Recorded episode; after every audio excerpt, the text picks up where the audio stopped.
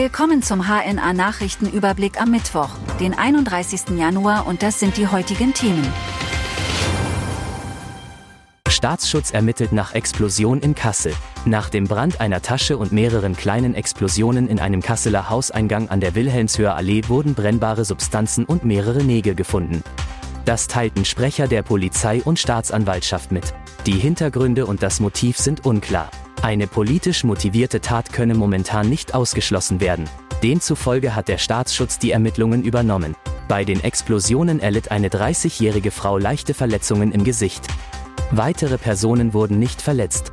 Richtungswechsel bei A49 Sanierung verzögert sich bis Mai. Der Richtungswechsel bei der aktuellen Autobahneinbahnregelung auf der A49 verzögert sich weiter. Er soll nun Ende Mai passieren, wenn das Wetter mitspielt. Erst im Dezember hatte die Autobahn GmbH darüber informiert, dass sich der geplante Wechsel im Februar um acht Wochen verschiebt. Die erneute Verzögerung liege nun an der Brücke über die Nürnberger Straße in Kassel, die nur teilweise steht. Mehrere Schüsse treffen Mann in Beverungen bei versuchtem Mord. Ein 48-jähriger Mann ist in Lauenförde im Landkreis Holzminden durch Schüsse schwer verletzt worden. Der Täter, mutmaßlich ein 66-jähriger Mann aus dem Nachbarort Beverungen, ist zunächst geflüchtet, wurde kurz darauf aber von der Polizei festgenommen. Der Schwerverletzte kam mit einem Rettungshubschrauber in ein Klinikum.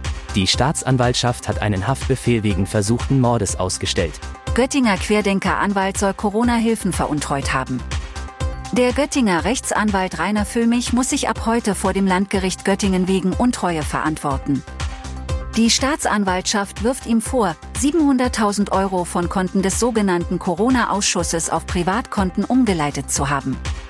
Außerdem soll er laut einer neuen Anklage im April 2020 einen Antrag auf Gewährung von Corona-Soforthilfen gestellt und dabei unzutreffende Angaben gemacht haben, so soll er zu Unrecht eine Soforthilfe von 15.000 Euro bekommen haben.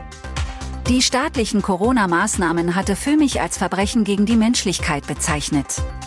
Neue Initiative sieht die Kunstfreiheit auf der Documenta bedroht. Die neu gegründete Initiative Stand with Documenta sieht die Unabhängigkeit der Weltkunstausstellung in Gefahr.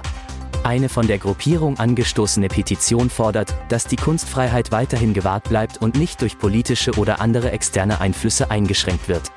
Deutliche Beschränkungen der künstlerischen Freiheit erkennt die Initiative in den Empfehlungen des Gutachtens zur Neuaufstellung der Documenta. Das waren die heutigen Themen aus Kassel, Nordhessen und Südniedersachsen. Bis morgen.